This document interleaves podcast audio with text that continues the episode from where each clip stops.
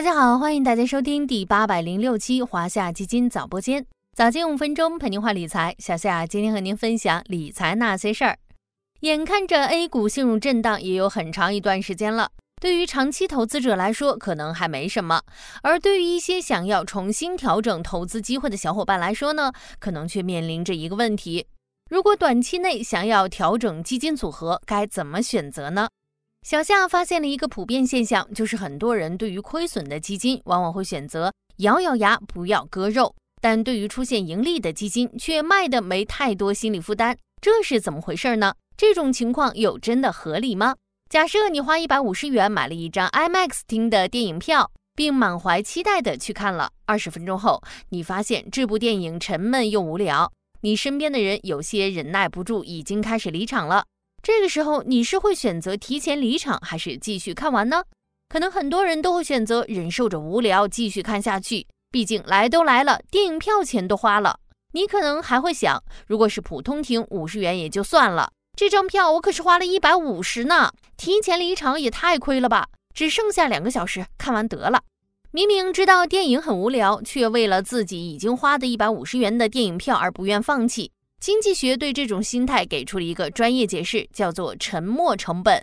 沉没成本是指已经发生的、与当前决策无关且不可以收回的支出，包括时间、金钱、精力等。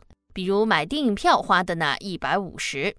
我们在面对沉没成本时，往往有一种心态：已经付出了这么多，现在放弃就太可惜了。于是，为了挽回已经发生且无法收回的沉没成本，而做出很多非理性的行为，从而导致更大的损失。如果你坚持看完两个半小时的电影，损失的可不仅仅是一百五十元的电影票，还有两个半小时的宝贵时间。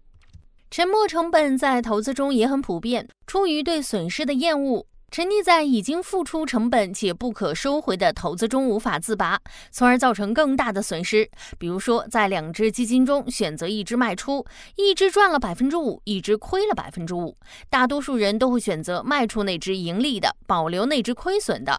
究其原因，是在我们心中有一个虚拟的心理账户，这个账户把获利部分计入盈利，卖了那只盈利的基金是及时落袋为安了。而亏损的基金未来可能还有回本的希望，现在一旦卖出，就变成了真金白银的损失。金融大鳄索罗斯曾说：“我不认为这种办法可以挽回损失，不愿面对损失，不肯承认自己投资决策上的失败，在损失面前执行鸵鸟策略，随之而来的结果可能会更糟糕。”我们统计了全市场偏股混合型基金的数据。二零一八年市场下跌中，有四百九十三只基金当年亏损，其中三百四十二只单年度亏损超过百分之二十。而这四百九十三只基金中有三十一只持有至今依然没有回本，其中还有六只亏损幅度相比二零一八年时更大了。而同样是自二零一八年以来，还有四百六十五只偏股混合型基金累计实现正收益。其中四十二只期间回报翻倍，这就是选择不同所造成的最终持有收益不同。投资看的是未来而非过去，已经发生的沉没成本是不应被考虑在内的。面对投资的选择，更好的标准应该是看这只基金的质地好不好，投资的行业板块未来趋势怎么样，对投资组合的价值在哪里？如何抉择呢？教大家一个简单的方法，就是扪心自问。如果我现在有一笔资金，会选择投哪只基金呢？这个问题的答案也应该是你对已经持有的基金的回答。对于基金、股票或是其他的投资标的，如果它已经让你亏损太多，而且长期来看发展趋势并不乐观，基本面并没有改善迹象，与其盲目坚守换来无限期的望眼欲穿，不如接受沉没成本，选择重新开始一段新的投资体验。当然，如果这只基金现在亏的比较多，但本身投资管理并没有什么问题，只是所投行业在短期震荡中暂时低迷，从长期来看发展趋势依然是乐观的，那么请你继续坚持。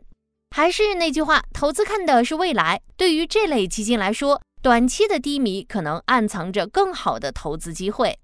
市场还会震多久呢？所有人都无法准确预测。但希望大家当下的每一个选择都出自理性与审慎思考。好了，今天的华夏基金早播间到这里就要结束了，感谢您的收听，我们下期再见。